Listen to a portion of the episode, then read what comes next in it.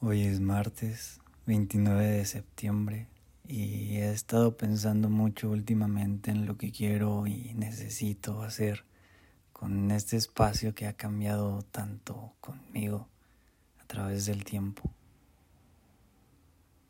He mirado hacia atrás un par de veces solamente para darme cuenta de lo ajena que me es toda esta estructura y todo este orden que hay en cada una de las cosas que hacía.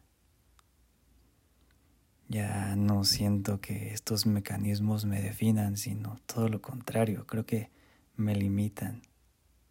Me alejan de decir las cosas que realmente quiero decir y de decirlas en los momentos necesarios porque ya no creo que la vida sea una sucesión de capítulos con un inicio, un desarrollo y un final. Creo que a veces la vida simplemente sucede y con el tiempo he podido disfrutar de la libertad de vivirla al instante, de suceder con ella, de llorar cuando algo duele, de reírme como idiota viendo mal como el de en medio,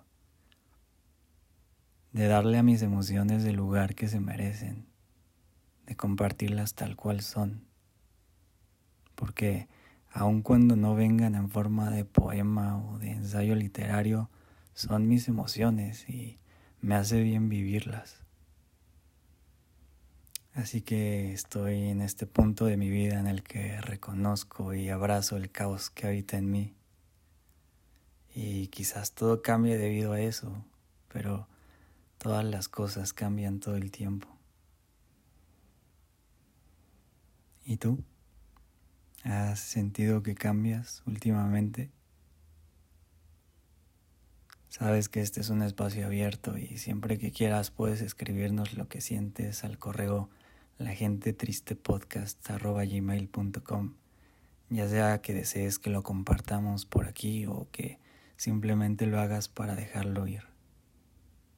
Aprovecho también este momento para agradecer a Wendy y a Fernanda por sus últimas cartas y sobre todo gracias a ti por escucharnos y recomendarnos en cada nueva entrega.